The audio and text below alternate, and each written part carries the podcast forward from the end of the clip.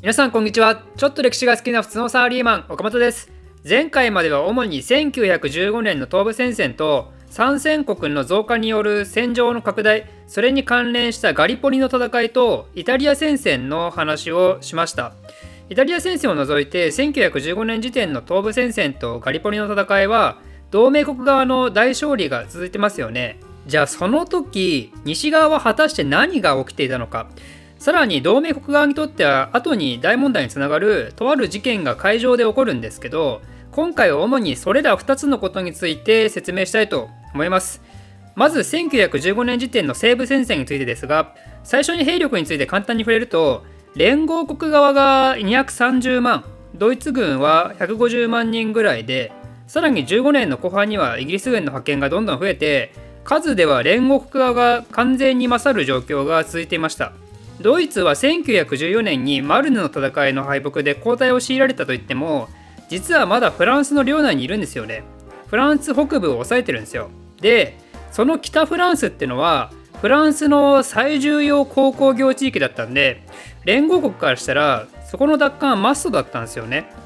なので連合国軍が塹壕で防御に徹してるドイツ軍に対して一気に攻勢に転じます。連合国軍はシャンパーニュとかアルトワとかのエリアでうわーって軍投入して前進しようとしたんですけどこれがねうまくいかなかったんですよね。結局あんまり A 普通 E の各国間の連携もうまくいってなかったみたいでイギリス軍とフランス軍がまとめて一気に襲いかからずにイギリスが出てその後フランスが出てとかしたみたいですね。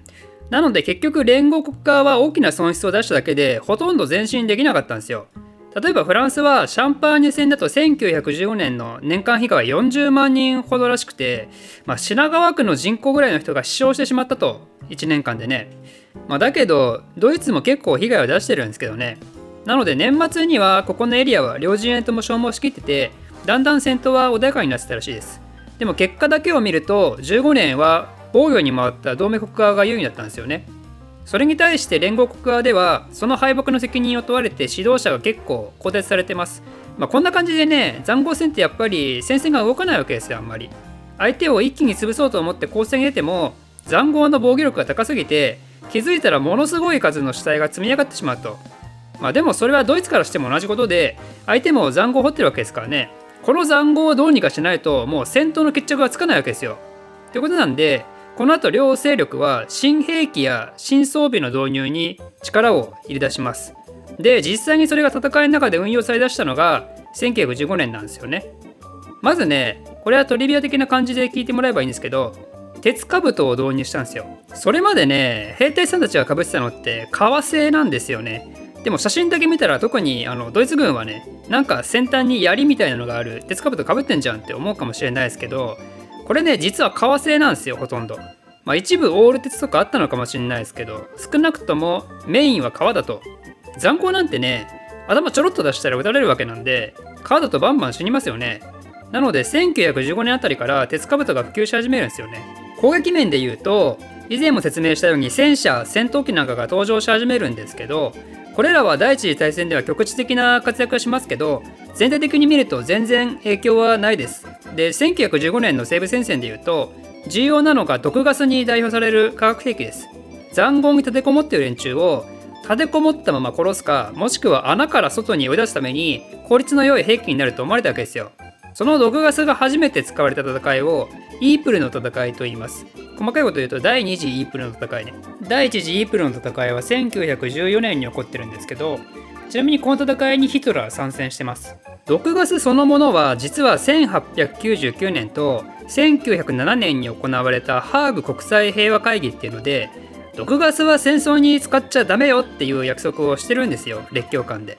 だから連合国側からしたら毒ガスが使われるっていう考えがそもそもなかったんですよ。そんな中ドイツはフランスが催涙ガス使ったってことを根拠にあああいつらは化学兵器使った。はい約束ぶったのそっちっつって毒ガス兵器の開発を推し進めます。これには後にノーベル化学賞を受賞するような頭いい学者さんも巻き込まれることになるんですけどこれぞまさに総力戦っぽい感じですよね。国の科学力あの化学の方ねこれもついに戦争に反映されだすと。そしてついに1915年4月22日の夕方大量の塩素ガスがフランス軍陣地に放出されます。実はフランス軍はなんかドイツが毒ガス使うらしいぞっていう情報は入手してたんですけどこれはねいやいやさすがにドイツといえでもそれはないだろうって誤報だと思って放置したんですよ。さらには実際に毒ガス食らった現場からやっぱあいつら毒ガス使いましたっていう報告も軍の本部はいやいやさすがにドイツといえでも それはないだろうってあの信用しなかったんですよね。だからそのぐらい毒ガスっていうのは戦争に使われるものとして頭になかったわけですよ。なのでこれは連合国側からすると完全に奇襲だったので結構な被害が出たらしいです。でドイツ軍はそれでほとんど抵抗を受けずになんと4キロも相手側に前進できたと。この戦線膠着の塹壕戦でほぼ抵抗なしの4キロ前進ですからね、まあ、それほど連合国側からしたら予想外の攻撃だったんでしょうけどビルヘルム2世もその報告を聞いて参謀総長のファルケンハインと喜びの抱擁をしまくったって話ですね。でその後の毒ガス兵器についてですけど実は毒ガス兵器もその後大して大きな戦果を上げなくなります。連合国側もこれで毒ガス兵器を使い出すんですけど最初は風向きによっては全然役に立たなかったりね。あとはガスマスクも同時に改良されていって、まあ、結局あんまり大きな効果は出なかったと。ということで西部戦線についての今までのところを簡単にまとめると1914年は同盟国側が予想外の苦戦。その結果塹壕を築いて防御体制に転じて1915年は集中防御と新兵器導入なんかでやや攻勢に出たんですけど結局西部戦線全体に影響を与えるほどではなかったと。なのでドイツ軍にとっても依然として厳しい状況がずっと続いてるんですよね。勢力差も大きいんでこのままの膠着状態が続くと最終的にやられるのはドイツだと。てかドイツももう当初想定したような圧倒的な勝利はもう無理だなってすらね思ってるんですよ。ということでそれをなんとか打開すべく同盟国はとある方針を打ち出すことになるわけなんですけどそれはまた1916年以降の話で説明するとして1915年時点で言うと実はもう一つ第一次大戦にとって大事な事件が起こるんですよ。それは最初に説明したように海の上もしくは海の中で起こります。その名もルシタニア号事件。ルシタニア号とはイギリスの豪華客船でイギリス近海を航海中にドイツ軍の潜水艦 U ボートによって魚雷攻撃を受けてなんと民間人が1198人死ぬっていうとんでもない事件です。ということでなぜドイツがそんなことをしたのかというのを説明したいと思うんですけど潜水艦で攻撃ってことはこれは今までのような陸軍ではなく海軍の話ですよね。当時の海軍を取り巻く状況を説明するとそもそも海軍力でいうとこの世界では海洋大帝国であるイギリスがダントツの1位だったんですよ。2番目はドイツだったんですけど1位のイギリスとはかなりの差があったんでドイツはまともにイギリス相手に開戦をできなかったんですよね。でイギリス側も有利とは言いつつドイツの潜水艦は非常に危険視していて海軍も海軍で膠着状態が続いてたんですよ。だけどこれは西部戦線のようなお互い苦しい膠着状態ではなくて明らかに有利なのはやはりイギリスなんですよね。この時代西洋世界にとって海上通商ルートでキーとなった海は主に4つでそれは北海バルト海地中海そして大西洋であると。そのうちバルト海はドイツの支配下にあったんですけど地中海はフランスとイタリアが抑えてそしてイギリスは北海と大西洋を抑えたんですよ。なので西洋にとって大事な海のうちほとんどが連合国側に取られちゃってると。でこのようにメインの通商ルートを抑えられちゃうとドイツは物資の輸入ができないじゃないですか。で自給自足できる分も数に限りがあるんでその結果ドイツは何もしなくてもどんどん苦しくなっていくわけですよそれに対して連合国はロシアを除けば食料輸入に関しては全く問題ないと。ということなんで海上での構築っていうのはお互い防御をしながらでも同盟国だけ HP がどんどん減ってってるようなもんなんですよね。だから怒りに燃えたドイツ海軍はおめえらだけずりだろうってことで無制限潜水艦作戦というのを実行することになります。これは指定した場所を通る船を文字通り武装船商船問わず無制限に自慢の魚雷攻撃でぶっ潰しちゃいますよっていう恐ろしい作戦です。これによって特にイギリスに向かう商船もターゲットにしてイギリス人たちにも上への焦りや苦しみを与えてやろうとこのドイツの行動には中立国のアメリカはめちゃくちゃ文句を言ってきたんで一応形上は国際法にのっとる形での対応ってことになったんですけど、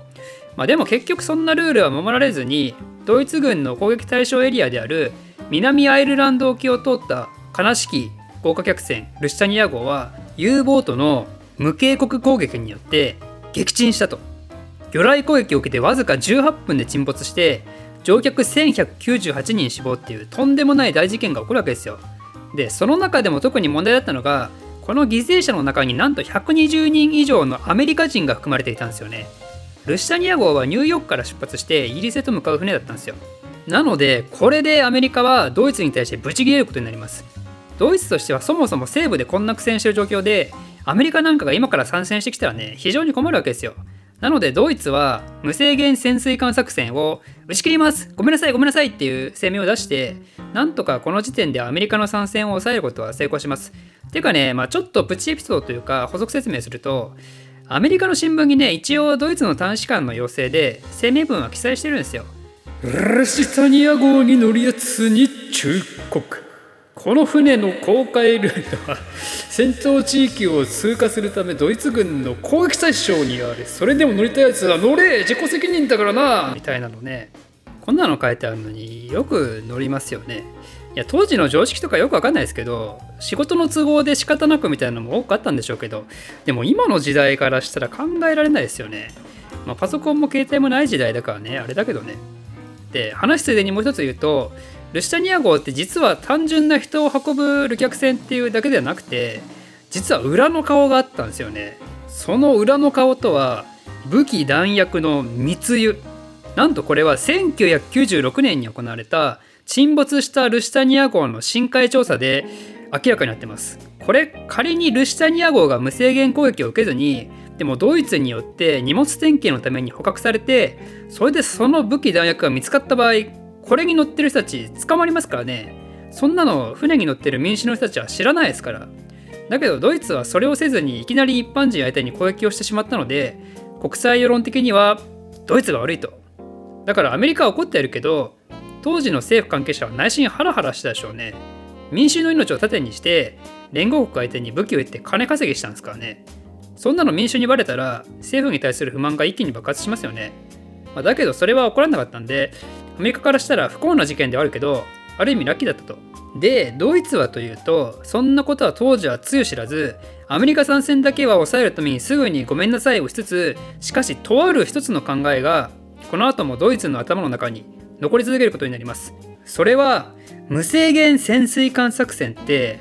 結構強いんじゃね？っていうものです。ということで1915年までの対戦状況についてはここら辺までとして次回は1916年以降の戦闘についてまた東部と西部に分けて説明したいと思います岡本歴史実況中継で好評の年号語呂が音声付き動画になって登場したよ移動中や寝るときに聞いてライバルに差をつけよう。ではまた。